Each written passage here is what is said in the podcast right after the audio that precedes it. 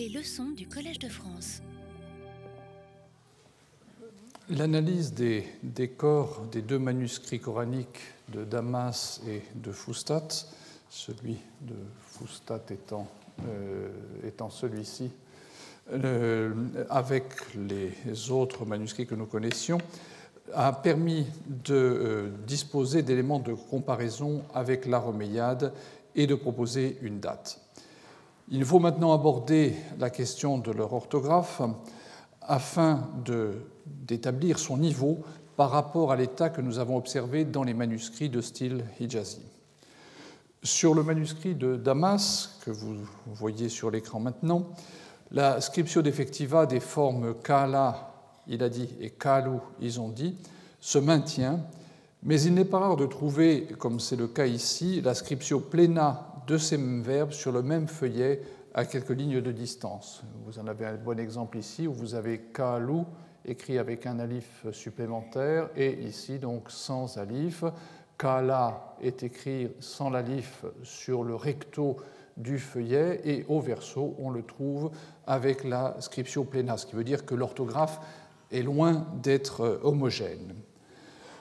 Un examen du codex de Fustat a permis de constater que dans près de 90% des cas, le verbe kala était orthographié avec un alif marquant la voyelle longue A, autrement dit selon le principe de la scriptio plena, une situation pratiquement inverse de celle que l'on peut observer pour la troisième personne du même verbe, kalu, qui est écrit sans alif médian dans 80% des occurrences. On l'observe ici, mais euh, bien sûr, euh, vous voyez que euh, cette lettre a été ajoutée par la suite pour corriger la vieille orthographe sans alif et y ajouter un alif. Ici, vous avez un cas où kala est écrit dans scriptio plena, un deuxième ici. Donc, pour kala, les choses sont beaucoup plus claires. Kalu, en revanche, est problématique.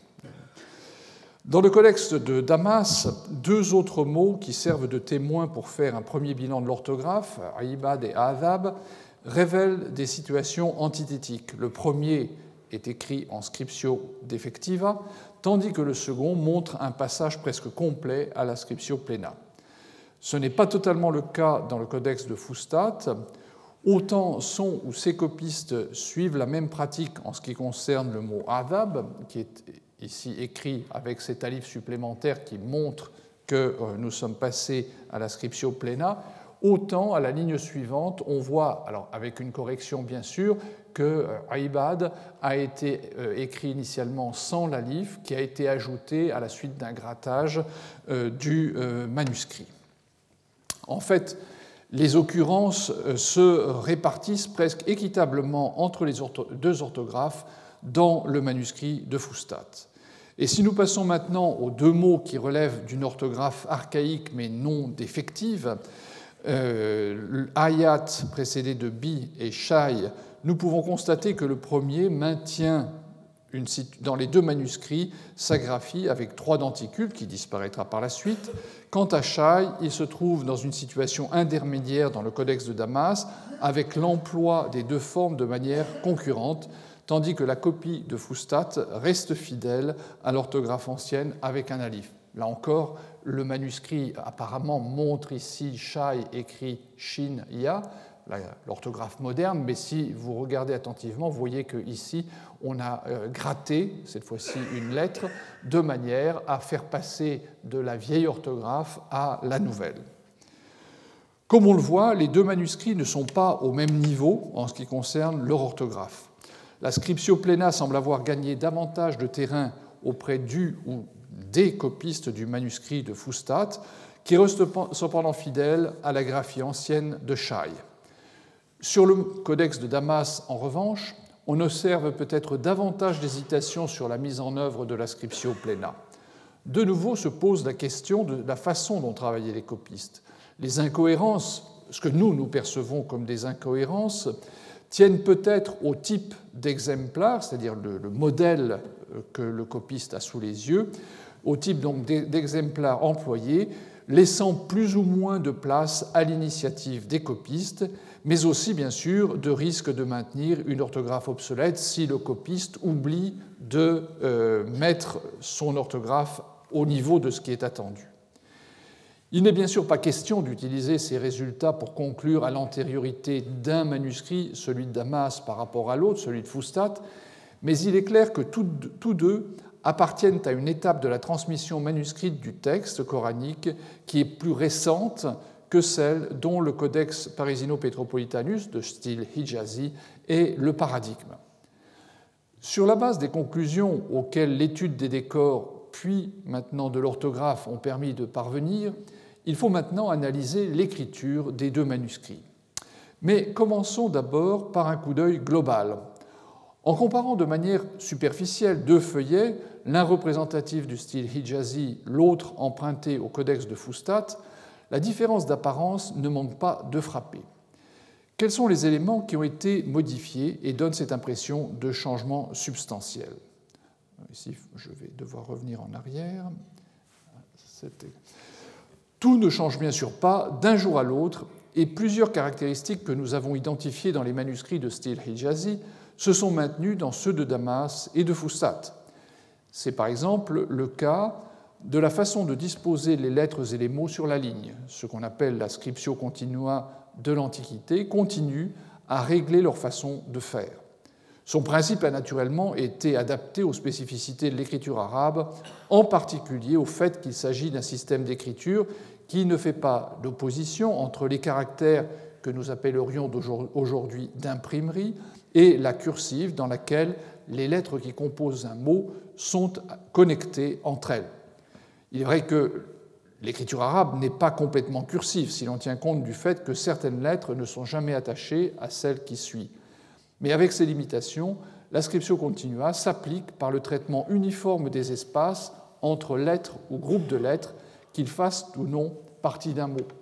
On le voit bien euh, ici dans, dans, cet exemple. Hein, l'espace, par exemple, ici, entre euh, ce mot et le suivant, Allah, euh, et l'espace entre l'alif d'Allah et le premier lame est absolument identique. La progression de l'écriture se fait de manière parfaitement régulière, comme c'est le cas sur ce manuscrit antérieur où on observe pratiquement la même chose avec de petites, adaptations. Cette relative souplesse se trouve parfois accrue par le recours à l'élongation horizontale, ce qu'on appelle en arabe mashq, qui ne semble pas avoir joué un rôle aussi marquant au cours de la période précédente. Ici, vous avez une écriture où les lettres ont pratiquement la même longueur, y compris celles qu'on peut étirer horizontalement, par exemple celle-ci. En revanche, vous voyez qu'ici, on a des traits horizontaux qui sont beaucoup plus prononcés et euh, qui marquent donc la euh, présence de cette technique, grâce à laquelle le copiste dispose de la possibilité d'étirer les composantes horizontales des lettres, plus rarement les ligatures, c'est-à-dire le trait qui unit deux lettres, euh, sur la ligne. De la sorte, il peut, si besoin est, faire avancer un groupe de lettres dans un mot jusqu'à la fin de la ligne, de manière à couper le mot à cet endroit, ou encore faire occuper plus d'espace au dernier mot d'une ligne si l'espace qu'il aurait normalement laissé aurait été insuffisant pour écrire le suivant à cet endroit.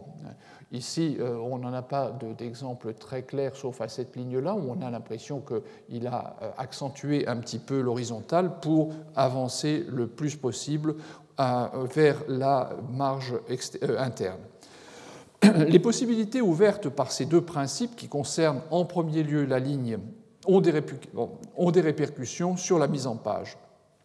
Les copistes sont plus à même de contrôler la régularité des côtés verticaux de la justification. C'est particulièrement net ici où on a euh, deux lignes verticales qui sont bien observables. Ici, vous remarquez qu'il y a des petites euh, indentations, si j'ose dire, dans la surface d'écriture parce que le copiste ne connaît pas euh, encore ces techniques. À droite, c'est-à-dire de ce côté-ci, Là, les débuts de ligne sont relativement faciles à, disposer en, place dans la mesure où c'est le début de ligne. Mais ce sont les fins de ligne à gauche qui posent le plus de problèmes, comme la comparaison entre les deux pages le fait voir. Chez les copistes les plus adroits, la combinaison des ressources de l'inscription continua adaptée à l'écriture arabe et la faculté d'allonger des éléments horizontaux permet d'obtenir des résultats beaucoup plus satisfaisants. En outre, avec la nouvelle écriture, s'introduit l'usage de euh, tirets de remplissage, si je peux les appeler ainsi en fin de ligne, qui n'ont pas d'autre fonction que de remplir un blanc.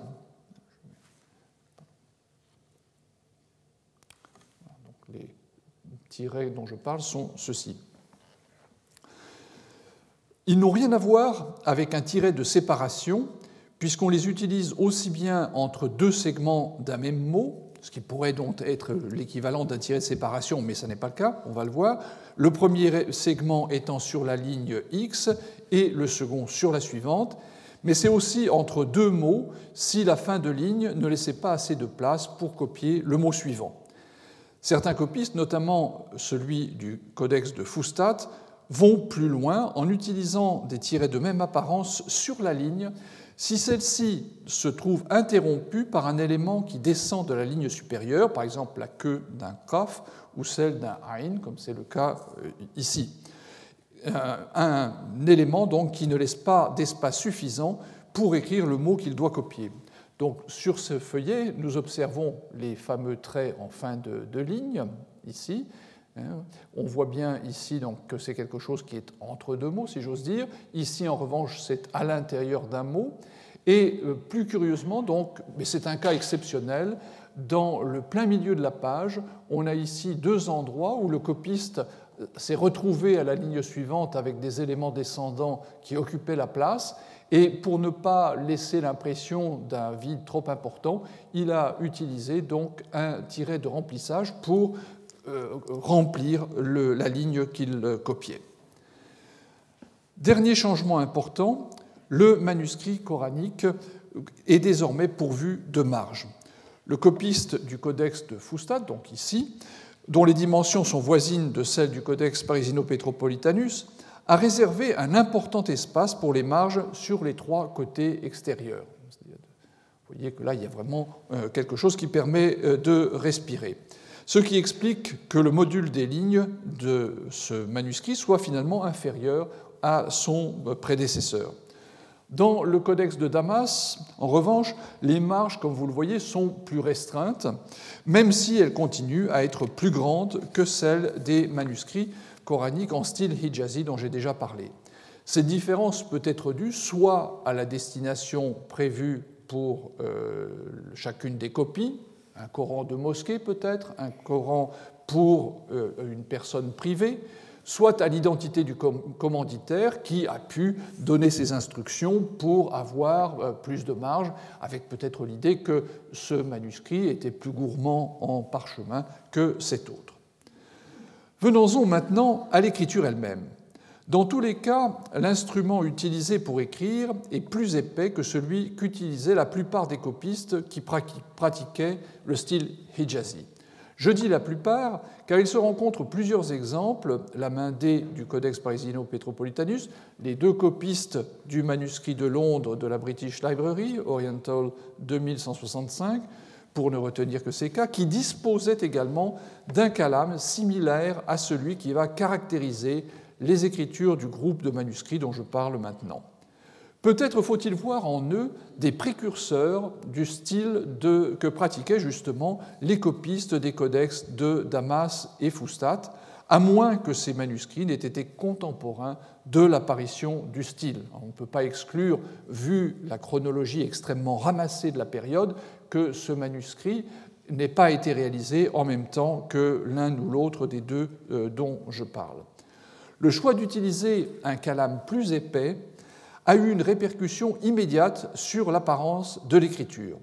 Si nous passons un feuillet de ce groupe à côté d'un autre copié peut-être quelques années plus tôt en style hijazi, l'impression qui s'impose est bien celle d'une graphie plus trapue, mais aussi plus compacte, même si nous avons pris deux exemples de même dimension. Je, ne reviens pas à ma première diapositive que vous avez déjà vue. Bien que l'écriture du premier marque de manière significative ces différences par rapport à celle qui était alors en usage et qui apparaît sur le second feuillet, elle n'en est pas pour autant complètement différente. En effet, elle conserve encore des traces de la façon d'écrire antérieure. On note ainsi l'inclinaison des astes, notamment celle du alif ou du ta, qui reste tout à fait perceptible, comme elle l'est d'ailleurs sur le manuscrit de Londres. Mais le changement le plus important, introduit par cette écriture, ne se réduit pas à l'esthétique. Observons rapidement quelques-unes des lettres dans les deux manuscrits témoins, celui de Damas et de Foustat. L'alif, la lettre qui est encadrée en rouge, donc euh, tel qu'il apparaît dans les deux manuscrits. La lettre conserve parfois une légère inclinaison vers la droite. Vous notez qu'ici, on n'a pas quelque chose de parfaitement vertical, donc quelque chose qui s'apparenterait à l'écriture antérieure. Dans les séquences alif-lam, hein, comme ici, alif-lam, on a parfois euh, et on la rencontre souvent avec l'article arabe, lam, le lam montre, surtout dans le manuscrit de Damas, une légère tendance à s'incliner vers la gauche. Le retour inférieur, cette partie de la lettre, reste bref, comme dans beaucoup de manuscrits de style hijazi, mais la pointe est souvent traitée de manière plus aiguë. Il est possible que la plus grande précision du ductus et quelque chose à voir avec le type de calame utilisé ou la façon de tailler le calame. On relèvera également que l'extrémité supérieure de la lettre, moins dans ce cas que dans celui du codex de Fustat, euh, l'extrémité supérieure de la lettre se termine en biseau bien net et elle n'entre jamais en contact avec la ligne supérieure, comme cela se produit par exemple dans le manuscrit de Londres, où vous avez très souvent des télescopages entre les euh, lettres hautes euh, qui entrent en contact avec la ligne supérieure. Cette relative, le CAF, pardon, le CAF final ou isolé que nous voyons maintenant euh, est aussi très caractéristique de cette écriture et pose un des problèmes majeurs aux copistes, comme on le voit ici. Les copistes ont tendu, dans les deux cas, à régulariser l'écriture de manière à réduire autant que possible les lettres à, ses composantes, à leurs composantes verticales et horizontales. Mais bien sûr, certaines lettres échappent à ce schéma et le kof en position finale est l'un d'entre eux, d'autant plus que dans euh, les deux manuscrits, on a tendance à le faire descendre beaucoup. La lettre kaf se présente comme un développement soigné d'une forme qui était déjà rencontrée dans les copies de style hijazi. Dans le Codex Parisino Petropolitanus, on avait cette forme en épingle à cheveux, euh, qui caractérise la partie inférieure, mais au lieu d'avoir les deux branches parallèles, celle-ci était euh, montante, si vous voulez. Et euh, dans tous les deux cas, la partie inférieure reposait soigneusement sur la ligne d'écriture. Dans les manuscrits de Damas et de Fustat, la partie inférieure de la lettre se caractérise maintenant par le fait que les deux branches sont parallèles et non pas légèrement divergentes, divergentes, et surtout celle du bas se prolonge de manière démesurée. Dans un manuscrit antérieur, on aurait arrêté euh, le trait à peu près à cet endroit. Ici, euh, l'horizontale est utilisée de manière stylisée pour marquer la euh, ligne d'écriture. Dans les deux cas, la haste qui s'élève à partir de la branche supérieure est légèrement oblique quelque chose qui reste là encore fidèle à l'esprit des manuscrits euh, hijazi. On observe d'ailleurs pour d'autres lettres que celles euh, comme le kaf euh, qui ont deux traits parallèles, la même tendance à donner aux deux traits une orientation parallèle, comme on peut le voir pour le dal, pour le sod, le kaf à l'intérieur d'un mot. Une lettre très curieuse est le mime en position finale qui apparaît donc dans les cadres rouges. La lettre euh, est surprenante euh, sans qu'elle soit vraiment une innovation totale, dans la mesure où certaines mains de style Hijazi utilisaient, euh, la, traçaient de manière similaire. Mais on il faut de nouveau ajouter que comme la chronologie de ces écritures d'époque omeyyade est extrêmement serrée, on ne peut jamais totalement exclure que les exemples auxquels je viens de faire allusion, en style hijazi, étaient pratiquement contemporain de manuscrits transcrits dans l'écriture que vous voyez en ce moment. Cela a pu entraîner une influence sur euh, des copistes qui, étaient qui, utilisaient des écritures plus anciennes, mais qui euh, ont en quelque sorte modernisé un petit peu leur façon de faire au contact de copistes plus jeunes ou formés euh, différemment. Pour revenir au mime, en principe, le mime final dans l'alphabet arabe a une queue euh, descendante qui euh, caractérise euh, la lettre.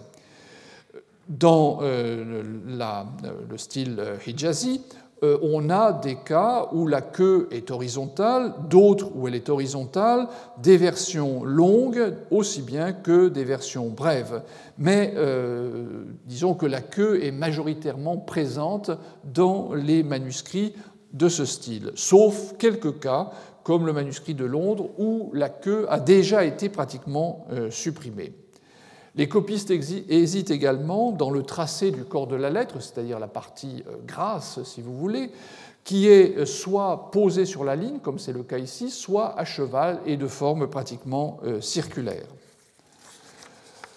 Or, nous trouvons ici une forme d'une mime qui est parfaitement dépourvue de queue qui rappelle d'ailleurs par sa forme presque une note de musique, une euh, longue euh, sur une portée musicale moderne.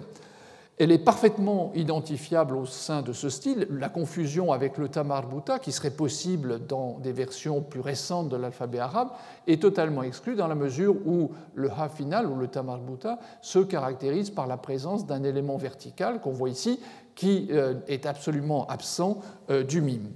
Il n'empêche que des lecteurs postérieurs de manuscrits dont je parle en ce moment seront tellement déconcertés par ce mime qu'ils ajouteront soigneusement à tous les mimes sur d'autres manuscrits que ceux que nous voyons en ce moment une queue verticale pour bien montrer qu'il s'agit euh, d'un mime. Le nun final est aussi euh, une lettre euh, intéressante dans la mesure où cette forme vaut aussi bien pour le nun lui-même que pour le sin, shin, sod, dod en position finale. La lettre a une forme caractéristique en J, si, on veut bien l'observer de cette manière, l'amorce étant en principe légèrement orientée euh, vers la gauche. Hein, vous voyez qu'il y a une espèce de petite incurvaison vers la gauche. Cet élément, celui qui est pratiquement vertical, est relié à un autre segment d'orientation plus ou moins euh, horizontale auquel il est attaché par une sorte de cassure ou d'étranglement qui correspond à un mouvement de la main du copiste qui devait alors changer l'orientation du calame au cours du dessin de la lettre. Ce que euh, j'espère avoir montré en m'attardant peut-être un peu euh, beaucoup sur cette comparaison paléographique entre les deux manuscrits est le fait que deux mains différentes écrivent de manière passablement identique. Sur ce tableau, qui euh, prétend faire une sorte de synthèse des formes entre les deux manuscrits, le manuscrit de Damas ici et le manuscrit de Fustat, euh, de présenter les choses comme la casse du typographe moderne euh, avec les lettres prêtes à être employées. Bon, bien sûr, nous parlons ici de manuscrits, donc les copistes ont une liberté de mouvement que n'avaient pas les typographes, mais ce qui me semble ressortir de cette comparaison un peu arbitraire, euh, c'est l'extrême proximité des formes entre les deux manuscrits. À la différence de leurs prédécesseurs, dont l'écriture était fortement marquée par les habitudes personnelles, les copistes des manuscrits de Damas et de Fustat semblent chercher à reproduire les mêmes formes de lettres. Euh, c'est là quelque chose qui peut paraître un petit peu évident, mais euh, néanmoins, dans l'histoire de l'écriture arabe, c'est une étape extrêmement importante qui vient d'être franchie. D'autant que les ressemblances graphiques ne se limitent pas à ces deux manuscrits. Il existe en fait un groupe de copies du Coran où nous pouvons retrouver exactement le même style, et c'est là le changement majeur par rapport à la phase antérieure. C'est dans le fond de manuscrits anciens de la grande mosquée de Damas, aujourd'hui conservé à Istanbul, que se trouve l'ensemble le plus important, du point de vue numérique, de fragments copiés dans cette écriture. Nous avons déjà vu un exemple qui fait partie du fond de la Bibliotheca Coranica de Fustat, le manuscrit que j'appelle de Fustat, et outre cet exemplaire qui me sert de référence, il y a une copie que vous voyez en ce moment qui euh, est conservée également à Fustat. Mais ça fait seulement deux copies pour Fustat contre des dizaines à Damas. En revanche, il faut observer qu'à Kérouan, qui est le troisième de nos fonds importants en matière de manuscrits anciens, il n'y a pas trace de ce type d'écriture et il faudra attendre la publication d'un catalogue ou d'un inventaire des manuscrits anciens de Sana, et malheureusement les conditions actuelles n'y sont pas favorables, pour savoir si ce style était également représenté ou non dans euh, le sud de la péninsule arabique. Ces observations liminaires suggèrent que la diffusion du style est peut-être restée limitée à l'espace syro-égyptien, à en juger donc par mes euh, manuscrits, tels que je les connais en ce moment. Cela correspondrait par ailleurs assez bien à ce que nous savons de l'art de l'époque omeyyade, dont les particularités régionales sont encore assez marquées par rapport à ce qui se passera par la suite. D'un autre côté, je dois souligner que, euh, à nouveau, que l'absence d'informations sérieuses sur la tradition manuscrite du Coran dans la partie orientale de l'Empire omeyyade, c'est-à-dire tout ce qui est Irak euh, et Iran, impose la plus grande prudence. Et il faut redire encore une fois, je ne le dirai jamais assez, que les lieux de conservation, dans le cas présent Fustat et Damas, ne sont pas nécessairement les endroits où les manuscrits qui s'y trouvent aujourd'hui ou qui s'y trouvaient il y a peu ont été produits. Copistes et manuscrits voyagent, les manuscrits voyagent, donc ils ont pu être transportés d'un endroit à un autre, les copistes aussi voyagent, et un copiste entraîné à Damas a pu se rendre à Nishapur et y copier un manuscrit selon le style qu'il connaissait. Donc l'information est toujours à prendre avec beaucoup de précautions.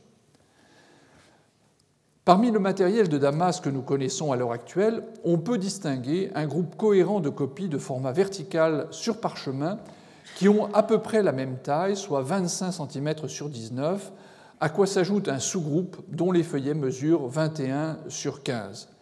Ces dimensions les rattachent clairement au codex de Damas, qui, je le rappelle, mesure 24 sur 19 et il représenterait en quelque sorte la version in octavo de ces copies dans ce nouveau type d'écriture. Un second groupe est formé par trois copies de dimensions plus importantes qui sont à rapprocher du codex de Fustat, dont vous avez les dimensions ici, 37 sur 31, et entre donc dans l'ensemble des copies in quarto, qui sont en quelque sorte les manuscrits publics. Un manuscrit isolé, légèrement plus grand, de 41 cm sur 36, pourrait peut-être être un infolio, mais ce serait le premier cas que nous connaissons de ce format au cours de cette période. Un seul fragment, qui mesure euh, un peu moins de 15 cm sur 13 de large, nous laisse à penser qu'il existait à cette époque un format plus petit.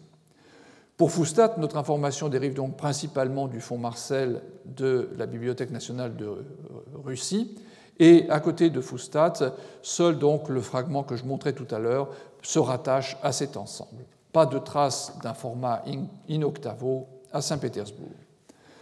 Dans tous ces manuscrits, nous retrouvons les lettres typiques que nous avons vues ensemble à l'instant, mais l'identité de ce style ne se réduit pas à un ensemble de particularités paléographiques touchant la seule forme des lettres, elle est également liée au module de lignes que les copistes ont utilisé pour transcrire le texte du Coran. On remarquera tout d'abord que les formats et le nombre des lignes à la page sont relativement divers. Les copies de plus grande taille sont, à une exception près, des in quarto, je l'ai dit. Elles ressemblent donc au codex de Fustat, également par leur nombre de lignes à la page qui est de 25. Mais il y a des exceptions puisque l'autre manuscrit de Fustat en a seulement 20 et l'un des in-quarto de Damas n'en a que 20. Les manuscrits coraniques de format in octavo sont assez proches de ce modèle, mais leur nombre de lignes varie plus largement.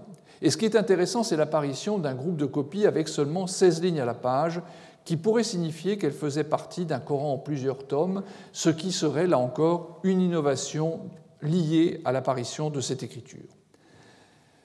Donc nous avons un ensemble qui, vous voyez, est assez différent pour les formats, les nombres des lignes, donc quelque chose qui laisse supposer une certaine euh, variété. Et pourtant, la valeur du module reste extraordinairement stable.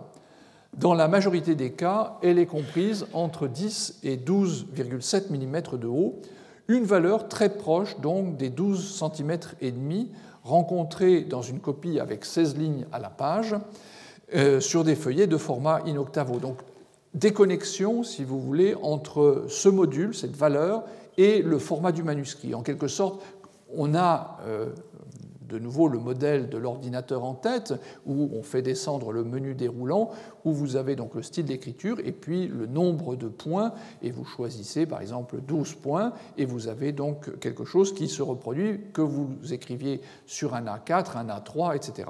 Là, c'est pratiquement la même chose, sauf que l'ordinateur n'aurait eu en quelque sorte qu'une seule dimension de lettres qui correspond donc à cette hauteur de ligne.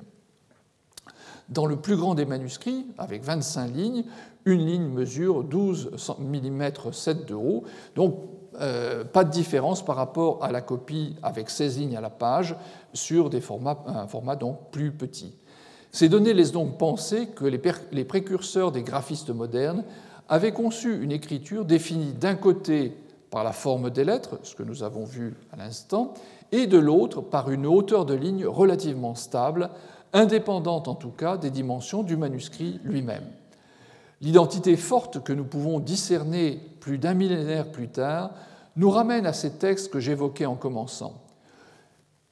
Vous vous souvenez que dans le texte d'An-Nadim, dans le Firis, le catalogue euh, euh, d'An-Nadim, écrit au euh, Xe siècle, nous avons ces listes de noms d'écriture qui font rêver dans la mesure où on imagine que celle que nous voyons en ce moment portait elle aussi un nom. Est-ce qu'on peut déceler un nom? La réponse malheureusement est négative, car il n'est pas possible de savoir à quoi elle ressemblait.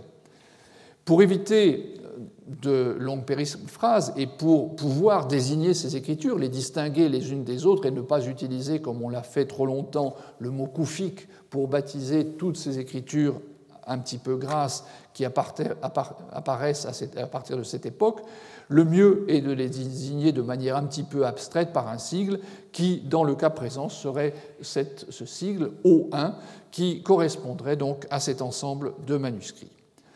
Parmi ces copies du Coran, quelques-unes, et cela c'est intéressant, sont de format oblong, ce qui n'est bien sûr pas le cas de nos manuscrits de référence.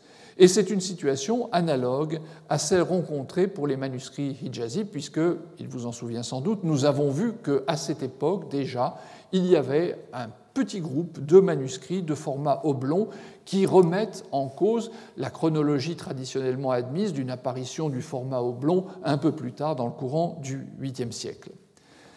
Parmi ces copies de format oblong, il faut distinguer deux variantes d'écriture. Dans un cas, nous retrouvons la même que celle des codex de Damas, et dans l'autre, un style qui se rapproche davantage du Hijazi, mais qui est également plus élancé que euh, l'écriture du manuscrit de Londres, dont nous avons vu qu'on pouvait le compter comme un des précurseurs potentiels de cette écriture omeyyade. Ainsi, sur le feuillet qui apparaît maintenant à l'écran, avec 14 lignes d'écriture, cette dernière est encore proche dans son apparence du style hijazi, avec des lettres qui ont euh, quand même une certaine inclinaison plus euh, marquée. Euh, l'orthographe est encore très défective, avec par exemple aux lignes 8 les verbes, les verbes kalou ici, écrits de manière défective, et à la ligne 10 le verbe kala qui est écrit également sans le alif. Donc un état de l'orthographe qui est ancien, euh, si on en juge par les mots qui nous servent de référence pour juger du niveau orthographique des fragments anciens. La copie présente toutefois quelques caractéristiques qui correspondent à une phase déjà plus développée de la transmission manuscrite du Coran, puisqu'elle comprend, comme vous le voyez, des marges plus importantes et que le copiste a employé en fin de ligne des tirets euh, dont il a déjà été question plus haut. L'écriture est très similaire à celle des manuscrits de Damas et de Fustat, exception faite de l'inclinaison qui lui donne une apparence plus archaïque. Une hésitation apparaît dans la façon de traiter le mime final, qui est tantôt pourvu d'une queue horizontale, tantôt prend la forme si caractéristique de euh, cette écriture euh, O1. Euh, donc ici, nous avons un mime avec une queue horizontale, et puis ici, la même lettre, mais sans la queue. Donc il y a une espèce d'hésitation entre les deux formes.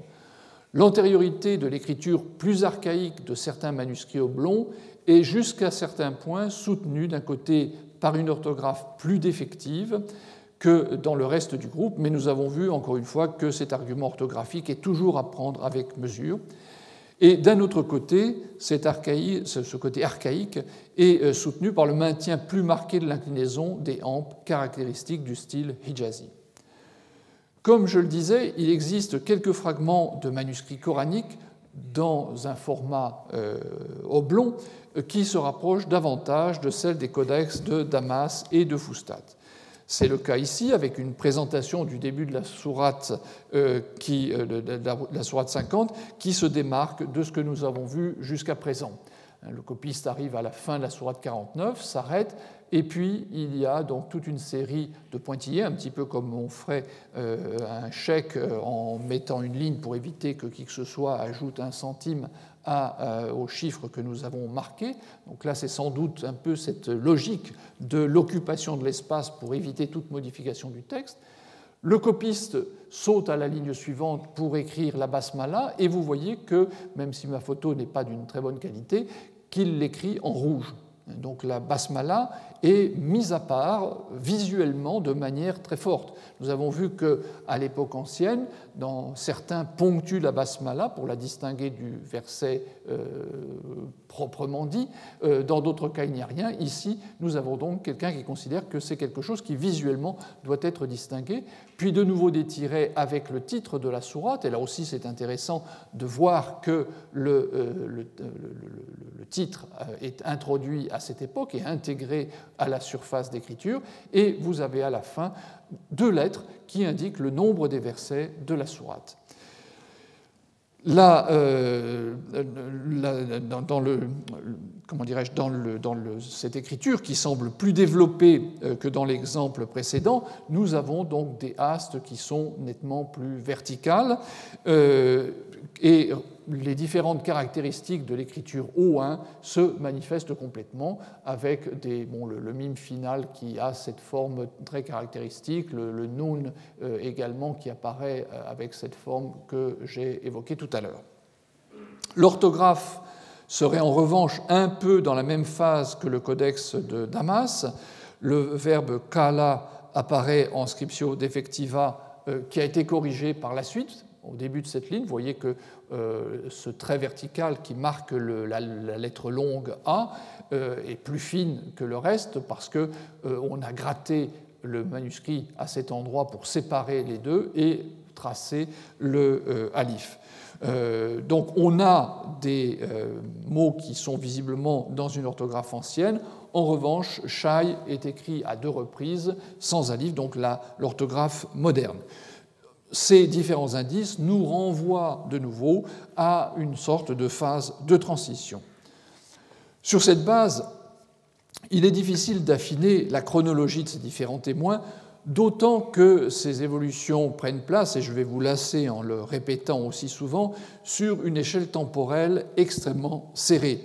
Nous parlons ici véritablement de, décennies, parfois même seulement d'années, ce qui, euh, bien sûr, euh, complique notre tâche dans la mesure où nous ne pouvons pas suivre aussi en détail. La pélographie permettrait cependant d'établir une distinction entre une version ancienne de l'écriture, et j'ai choisi à dessein une forme encore plus archaïque, qui serait donc un O1 euh, et une petite lettre A pour indiquer la priorité chronologique de cette écriture, et celle qui figure sur les manuscrits de Damas et de Fustat, et qui a été davantage formalisée, et qui serait donc O1b, que vous voyez ici sur ce manuscrit avec 16 lignes à la page, euh, qui est un peu un unicum dans l'ensemble des manuscrits de ce style que nous possédons.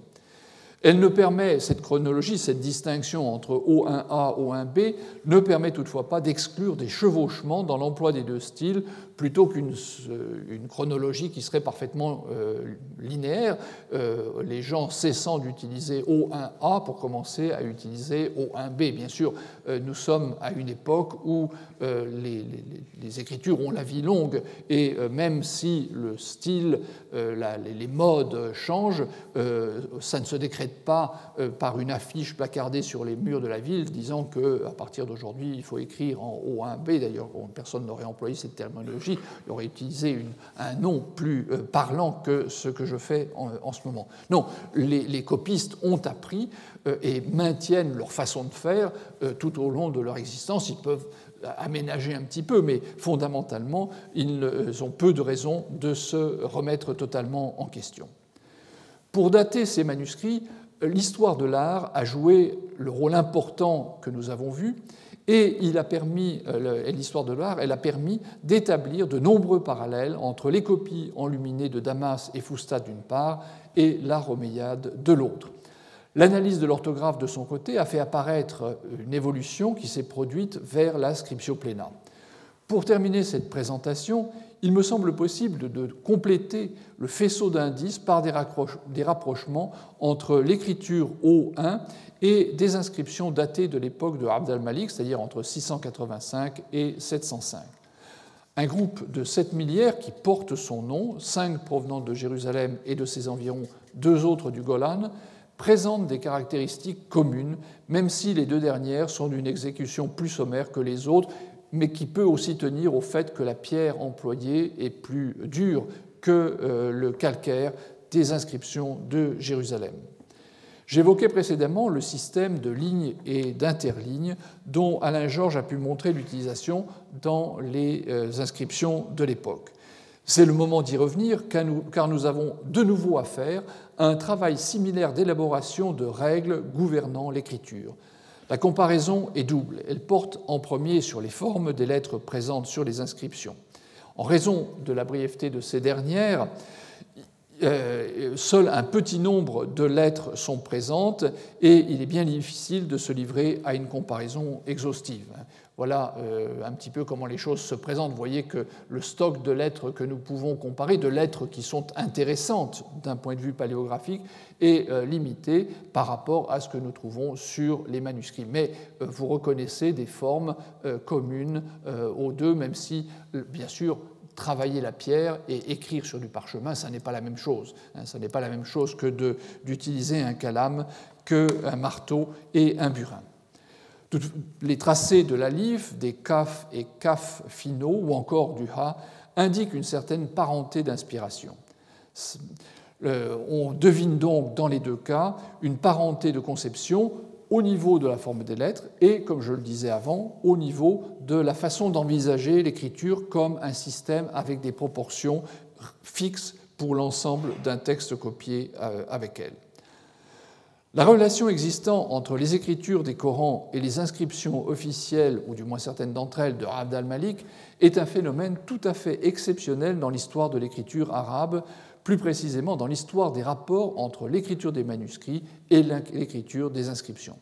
Ces dernières, qui peuvent tout à fait être rapprochées de certains graffitis récemment publiés qui ont été trouvés dans le quart nord-ouest de l'actuelle Arabie saoudite et qui datent de la période dite des euh, califes bien guidés, se distinguent de l'évolution ultérieure par l'absence de décor de fond, associé généralement à une gravure des lettres en relief et non en creux, comme c'est le cas pour les minières du calife omeyyade.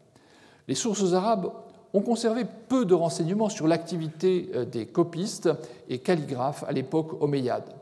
Certes, nous avons quelques données éparses, celles par exemple qu'avait réunies Estelle Whelan à propos de la copie du texte coranique dans la seconde moitié du 7e siècle. Mais elles ne fournissent pas d'informations utilisables pour déterminer les styles d'écriture employés, par exemple. Le texte du Firis Nadim, que je mentionnais tout à l'heure, contient quelques données qui, si elles ne permettent pas de déterminer le type de graphie concerné, pour les raisons que je mentionnais précédemment, permettent néanmoins de se faire une idée des conditions dans lesquelles les scribes ou copistes professionnels exerçaient leur métier. Et à ce point, quelques anecdotes rapportées par Nadim sont spécialement significatives. Il signale ainsi à son lecteur qu'un certain Khalid ibn Habil Hayyaj s'était fait connaître à cette époque comme calligraphe pour les copies du Coran, de la poésie et des documents destinés au calife. Nous trouvons ainsi une première indication à propos des liens qui pouvaient exister entre la chancellerie de l'Empire et la calligraphie employée pour la copie de livres ou de textes littéraires. Cette information peut être mise en relation avec celle que nous trouvons dans l'œuvre d'un autre auteur du Xe siècle, Al-Jarshihari, qui est mort en 942, qui était généralement bien informé de ces questions. Dans son livre des vizirs, Kitab al-Wuzara, il rapporte que les califes omeyyades firent mettre au point pour leur correspondance une écriture spécifique, ce qui laisse entendre qu'un travail d'élaboration de l'alphabet arabe avait été menée à bien pour donner à ce dernier une forme plus adaptée à un emploi officiel. Cette démarche, que les inscriptions de Abd al-Malik reflètent sans doute un peu, a pu être transposée au Coran eux-mêmes.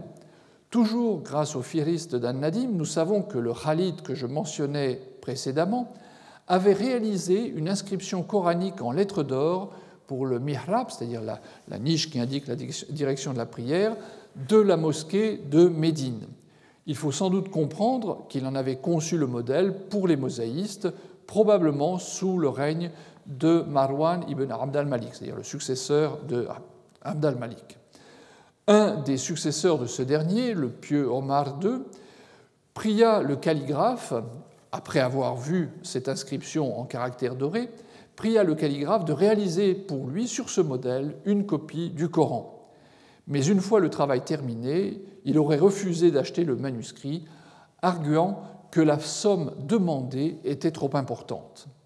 Cette anecdote, dont je ne suis pas sûr qu'elle soit absolument véridique, dans la mesure où elle pourrait viser avant tout à mettre en valeur la piété du calife Omar II. C'est parmi les Omeyyades celui qui est considéré comme le, plus euh, digne de respect, alors que les autres, euh, pour l'historiographie euh, ultérieure, sont des grands seigneurs impies.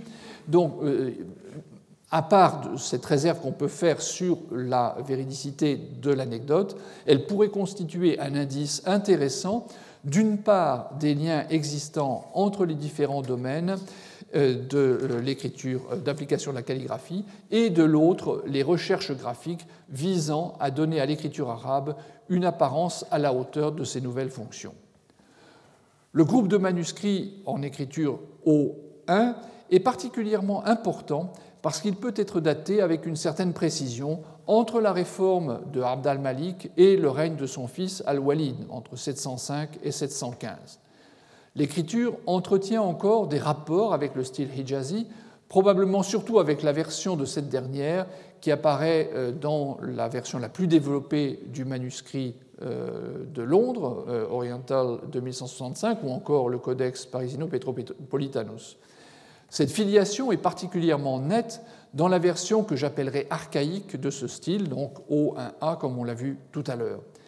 Les différents manuscrits qui se rattachent à ce groupe, de même que le manuscrit londonien dans une certaine mesure, témoignent des débuts d'un changement important dans l'histoire de l'écriture arabe. Ces débuts vont trouver leur aboutissement et leur confirmation dans les codex de Damas et de Fustat et tous ceux qui leur sont graphiquement apparentés. De quoi s'agit-il? D'une étape cruciale, puisque pour la première fois, différents copistes écrivent de manière si similaire qu'il faut faire un effort pour détecter les changements de main. En d'autres termes, ils appartiennent à un monde, à un univers où les copistes de manuscrits, et probablement aussi les scribes de chancellerie, ont une approche professionnelle de leur métier, apprenant à un moment de leur formation un style d'écriture qui leur sera commun. Le fait que l'écriture conserve les traits du style Hijazi laisse penser que le ou les calligraphes qui ont élaboré ce style ont effectivement mené à bien leur travail en s'appuyant sur l'existant et non pas en inventant quelque chose de euh, nulle part. Les similitudes entre les Corans et les millières de Abd al-Malik laissent également penser que cette tâche concernait différents médias, je veux dire différents supports, la pierre, le parchemin, probablement aussi le papyrus, mais nous n'avons pas de traces malheureusement. J'ai évoqué la figure de Khalid ibn Abil Hayyaj et les entreprises d'amélioration de l'écriture arabe qui sont peut-être de sa responsabilité. Il faut toutefois observer que la période au cours de laquelle il fut actif légèrement postérieure. La rénovation de la mosquée de Médine, au cours de laquelle il semble avoir pris part à la mise en place d'un programme de décor en mosaïque, a eu lieu sous le règne du fils et successeur de Abd al-Malik al-Walid Ier, que je mentionnais précédemment. Et la copie du Coran qui nous dit Ad-Nadim lui fut commandée l'a été par le calife Omar II, qui règne après al-Walid Ier. Peut-on aussi penser que le changement d'écriture avait un lien avec les réformes portant sur le texte qui était en cours sous le règne de Abd al-Malik On sait que le gouverneur de l'Irak, al-Hajjaj ibn Yusuf, introduisit un certain nombre d'innovations dans les manuscrits coraniques, tant au niveau du texte que à celui de la présentation. Au terme de cette opération, il aurait envoyé des copies du Coran dans les grandes villes de l'Empire.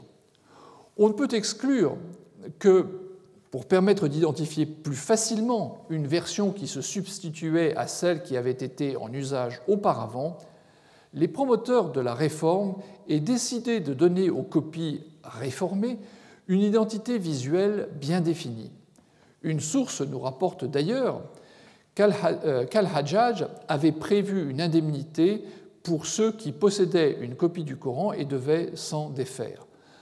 D'un autre côté, l'utilisation de la même écriture sur les différents exemplaires, ceux qui auraient été distribués à ce moment-là, ne pouvait que signaler de manière visuelle que le texte était identique. Il suffisait de regarder en quelque sorte l'exemplaire du voisin pour se rendre compte qu'ils étaient euh, en quelque sorte les mêmes, hein, presque une sorte d'anticipation de, l'idée de l'imprimerie, même si c'est sans doute allé un petit peu loin.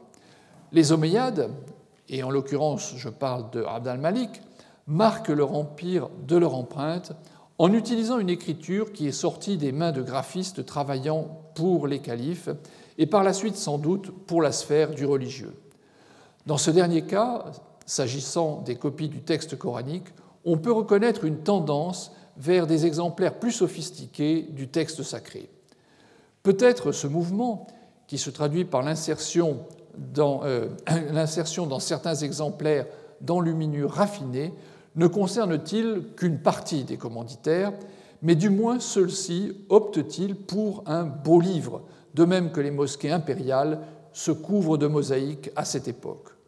Nous voyons donc avec ces manuscrits l'émergence d'un art du livre islamique, certes encore marqué par l'héritage de l'Antiquité tardive, un art du livre qui s'inscrit dans un contexte où l'art commence à occuper de plus en plus de place dans l'univers visuel des communautés musulmanes de l'époque. Les copies du Coran en style hijazi que nous avons examinées précédemment se caractérisent par l'aspect éminemment individuel de l'écriture employée. Chaque copiste, en fait, en a sa propre version, et bien que partageant avec ses collègues un répertoire commun de lettres, sa façon de réaliser ce répertoire sur le parchemin lui est propre profondément. La multiplicité des copies collectives nous a permis d'ailleurs d'appréhender de manière très facile cette situation précalligraphique, dirais-je. Mais comme il vous en souvient, l'individu définit également ses options orthographiques, et les copies du Coran de cette époque peuvent présenter, comme c'est le cas du Codex Parisino Petropolitanus, des juxtapositions de morceaux réalisés par différents individus qui possèdent chacune sa singularité, même si la majorité écrasante des exemplaires que nous connaissons suivent grosso modo le ras mosmania, c'est-à-dire le texte euh, canonique du Coran.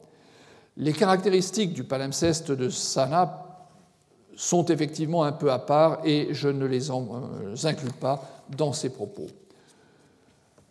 Le groupe légèrement postérieur de copies en style O1 dans ces deux variantes offre un contraste saisissant avec le premier ensemble hijazi. Il marque les débuts de la calligraphie en écriture arabe, entendue comme un système graphique obéissant à des règles précises. Nous pouvons également y reconnaître la première trace du concept d'écriture coranique.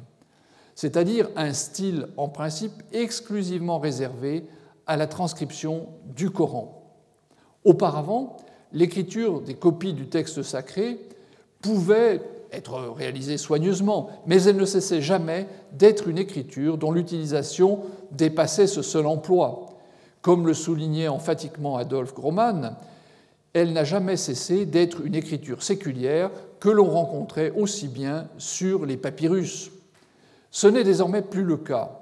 Avec le style O1, les copies du Coran se distinguent visuellement et entament un processus, un processus qui très rapidement va déboucher sur une claire scission entre les écritures d'usage quotidien et celles du texte sacré.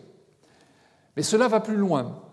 Ce qui est en jeu, c'est la fin de la singularité des copies du texte coranique. Peut-être faut-il y voir l'ultime étape des réformes entreprises sous l'égide d'Al-Hajjaj ibn Yusuf. Le nouveau texte, transcrit dans un style identique d'une copie à une autre, manifeste visuellement cet accord, cette concordance entre les copies, même si le palimpseste nous rappelle encore une fois que ce mouvement n'était pas encore parvenu tout à fait à son terme. Je vous remercie. Retrouvez tous les contenus du Collège de France sur www.colège-2-france.fr.